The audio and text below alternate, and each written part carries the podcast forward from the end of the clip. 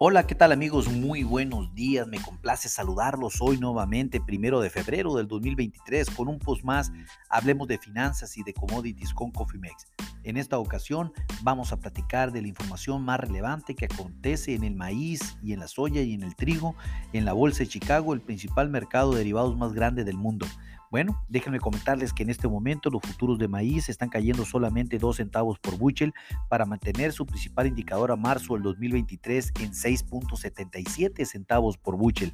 ¿Qué está haciendo el mercado de la soya? Está cayendo 13 centavos por buchel para mantener su principal indicador en 15.23 centavos por buchel. ¿Qué están haciendo los trigos a marzo del 2023 también? Están cayendo 4 centavos por bushel en este momento para dejar su principal indicador en 7.56 centavos por bushel.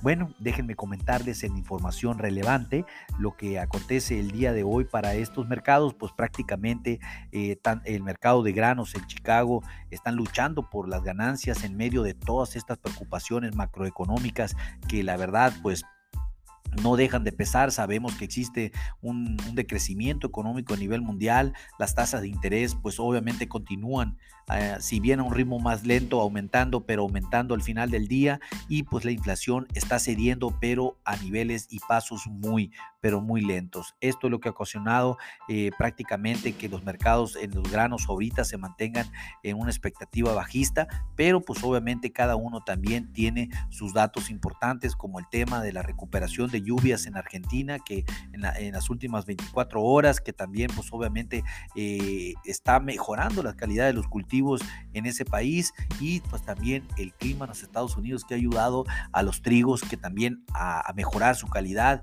Sin embargo, pues obviamente también una, una cosecha de soya en Brasil que viene gigante, lo cual pues obviamente también tiene el mercado en jaque el día de hoy en, en, el mercado pues de neutral bajista. Bueno, los precios de maíz, hablando de maíz específicamente, pues no, no luchan por encontrar más bien una dirección esta mañana. Ya ahorita el mercado pues se ha mantenido débil desde la apertura del overnight eh, con estos 3 centavos, de, de, de 1 a 3 centavos por bushel a la baja. Los mercados definitivamente también continúan esperando la decisión de la política monetaria por parte de la Fed de los Estados Unidos que la conoceremos al punto de las una de la tarde, hora del centro de México. Eh, los observadores del mercado del maíz están esperando, eh, pues obviamente, esta dirección, a ver qué, eh, a ver qué se refleja también en el tan valiente comercio del mercado del maíz esta mañana. Los comerciantes también están procesando los nuevos pronósticos en Argentina para la próxima semana, lo cual pues muestra posibilidad de lluvia, lo cual pues también pone a la baja este sentido el precio del maíz en Chicago gracias también a los temas de, eh, de Argentina.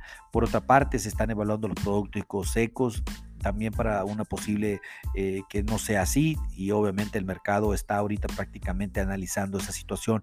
Eh, el USDA de los Estados Unidos anunció el día de ayer los niveles de inventario de ganado del 2022. El resultado fue asombroso.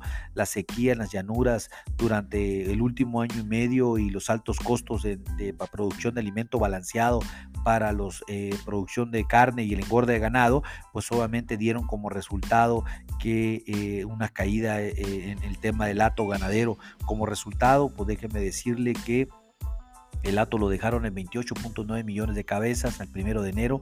Esto marca el tamaño más pequeño del hato ganadero desde 1962. Es un dato importante en 61 años, o sea, es impresionante lo que el mercado cayó. Eh, se espera que pues obviamente el 13.4% de, del hato pues sea sacrificado en el eh, sea sacrificado para este 2023 y del cual pues obviamente no vemos una reposición rápida en el corto plazo de esto debido a que se requiere un proceso de tiempo. Eh, definitivamente el 2023 será un reto muy importante para la carne en los Estados Unidos y pues obviamente también al tener menos vacas pues también tenemos menos que alimentar y pues menos consumo de maíz. Vamos a, vamos a lidiar con estas fuertes caídas en el suministro de la carne seguramente en los próximos tres años, ya ni siquiera en el año, en este 2023. Eh, estén muy atentos, vemos precio de la carne alcista sin lugar a dudas. Estén muy atentos. Eh, pero pues el UDA también está calculando una reducción anual del 8% en los, en los, volúmenes de consumo de maíz, lo cual pues esta disminución es importante no solamente en la carne, sino también en el consumo, más inventario de maíz, pues menos precio para el, futuro de maíz. En la parte técnica, pues déjenme comentarles que cerramos enero con una volatilidad eh, mensual de 40.5 centavos por bushel. Esto fue lo que el mercado se movió en máximos y mínimos durante el mes de enero y obviamente cerraron con una alza de 1.25 centavos por bushel al final del día. Esto sobre los futuros de marzo del 2023.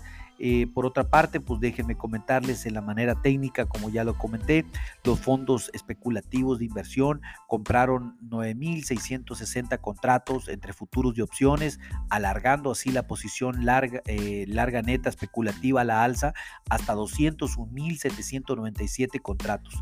Esto de manera desglosada son 266.783 contratos largos frente a los 64.986 contratos cortos. Definitivamente una posición alcista para los precios de maíz en el corto plazo por los especuladores. De la manera técnica, pues ya aunque parezcamos disco rayado, nuestro nivel de resistencia de cuatro estrellas sigue siendo defendido por los bajistas. Esto se ha definido en 6.85 a 6.88 centavos por buchel. Eh, prácticamente ha sido el mismo comentario de toda la semana. Eh, el mercado pues, los hemos, eh, ha fallado sobre la media móvil de los 100 y 200 días en los 6.74 6.76 centavos por buchel, que es donde estamos cotizando y donde empezamos a cotizar en este en esta sesión del día de hoy. Los alcistas tienen que defender el nivel, si no, pues prácticamente vamos a tener más liquidaciones en el corto plazo de las posiciones largas. Hablando de, la, de lo que esperamos para la sesión, eh, somos neutrales bajistas, mantenemos la primera resistencia en 6.85, 6.88, una segunda resistencia en 7 a 7.04 centavos por buchel. El pivot en 6.74 a 6.77%, que es justo donde se encuentra el mercado en este momento, y el primer soporte en 6.64, 6.62 y un segundo soporte a 6.52 a 6.47 centavos por buchel. Es lo que acontece en el maíz. Pasamos a lo que es la soya, pues prácticamente los precios de la soya subieron en la mañana entre 2 y 4 centavos por buchel. Eh, antes de que se desplomaran en este momento, pues están cayendo 17 centavos por buchel. Eh, el estrés de, por calor en los cultivos argentinos y la esperanza de una demanda china luego de las vacaciones del año nuevo lunar, pues continúan impulsando la soya hasta el día de ayer. No, hoy, hoy hay una toma de utilidades importantes. El USDA anunció que los volúmenes de molienda para, las, para diciembre del 2022 eh, prácticamente eh, se, trituraron 188 millones de buchel. Se esperaba que, que, fuera inferior al promedio debido a que el clima frío había rentalizado la molienda. No fue así y pues afortunadamente eh, el mercado sí logró salvar la molienda en el mes de diciembre. Los analistas esperábamos entre 187 a 188 millones de bushel y pues prácticamente salimos dentro de lo estimado por parte del mercado. A pesar de ese buen dato, el mercado pues ahorita prácticamente está cayendo. Eh, la molienda si bien ha ido aumentando de, de noviembre a diciembre, por lo que probablemente el informe eh, el informe de los meses subsecuentes pues también tenga un mayor incremento. Vamos a esperarlo, sin embargo pues hay todavía mucho, mucho que ver. Déjenme comentarles que la volatilidad mensual de la soya fue de 83.5 centavos por buchel y terminó el mes de enero con 18.75 centavos por buchel a la alza. Definitivamente una gran volatilidad para los mercados de la soya en, en, en Chicago y pues obviamente fueron los que mayor eh, utilidad tuvieron en, eh, en este caso, en, a diferencia del maíz que solo fue de 1.25 centavos por bushel, la soya lo tuvo de 18.75 centavos por bushel. Déjenme hablarles de manera técnica, los fondos especulativos fueron vendedores de 22 mil contratos de entre futuros de opciones eh, de la soya, sin embargo mantienen una posición larga de 146 mil contratos. Ya desglosados son 172.806 contratos largos contra 26.545 contratos cortos. Definitivamente eh, eh, la especulación está a la alza a todo lo que da, pero pues también recordemos que esto es un gran riesgo al final del día, entre más largos también la liquidación puede ser muy fuerte y obviamente muy rápida. Hablando técnicamente para los futuros de marzo del 2023 siguen siendo en el gráfico constructivo a pesar de la caída del día de hoy el mercado está llamado a, tocar la puerta de los 15.48 centavos por bushel. Obviamente no será hoy, pero eh, está, eh, todavía se mantiene técnicamente. Como se mencionó a principios de esta semana, un fracaso de este nivel podría llevarnos a enfrentar de nuevo eh, los niveles de 15.02 centavos por bushel. Mantenemos una sesión neutral bajista para el día de hoy, resistencia principal en 15.45, un pivot en 15.28 que estamos 8 centavos debajo de pivot en este momento. Primer soporte en 15.02 a, 14.97, un segundo soporte de 14.84 a 14.75 centavos por buchel. Interesante sin lugar a dudas, ¿no lo creen? Eh, bueno, pasamos ahora a la información de trigo. Incluso el día de hoy con un, con un dólar, eh, un índice del dólar muy débil, cayendo el 0.38%, algo como 385 puntos en el índice del dólar a nivel mundial. Los trigos no jalan a la alza. En este momento el trigo pues tiene una caída de 5 centavos por bushel a los futuros de marzo manteniéndolos en 7.54 centavos por bushel. Así se han mantenido desde la sesión nocturna que habían caído entre 2 a 4 centavos por bushel. Definitivamente los precios del trigo eh, están siendo eh, influenciados ya por los mercados financieros y el nerviosismo a nivel internacional, esperando la subida de tasas de interés para el día de hoy los mercados están anticipando a esa noticia. Los precios del trigo habían estado subiendo desde el día de ayer a un máximo de cuatro semanas, por lo que probablemente y esta semana, eh, esta semana, pues o hoy, el día de hoy también hay alguna toma de utilidad como lo está sucediendo en la soya específicamente y en el maíz, sin lugar a dudas. Eh, por otra parte, eh, realmente la opinión de las calificaciones del trigo eh, de invierno en los Estados Unidos, pues Kansas, el principal productor, se mantiene con una calificación del 21% para la cosecha como bueno y excelente. Esto hasta el domingo pasado tuvo un incremento de dos puntos, sin embargo, eh, pues es una calificación pésima si, si recordamos que el año pasado era del 49% y el promedio siempre se ha mantenido en ese nivel, tener una calificación del 21% es eh, definitivamente lo vamos a ver muy fuerte en los rendimientos en el momento de la cosecha. Así están todos los eh, principales tres estados productores también, como Nebraska y Dakota y las Dakota del Sur, que no han, ah, si bien han mejorado, pero se mantienen definitivamente en los niveles más bajos que puede, eh, que puede tener.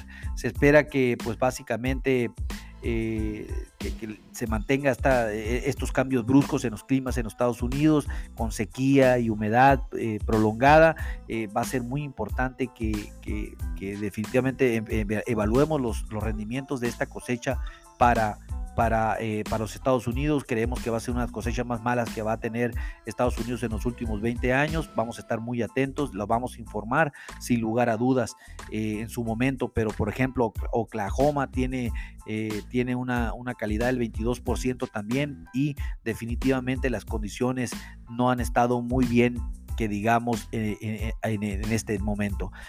por otra parte, pues Déjenme comentarles de manera técnica que la volatilidad intradía del trigo durante el mes de enero fue de 82 centavos por bushel, muy similar también a la volatilidad de la soya, eh, terminando con 30 centavos eh, por debajo de lo, que, de lo que habíamos experimentado en estos 30 días de enero, eh, a diferencia de la soya que terminó 18 centavos arriba y el maíz 1.25 de cómo empezamos el primero de enero.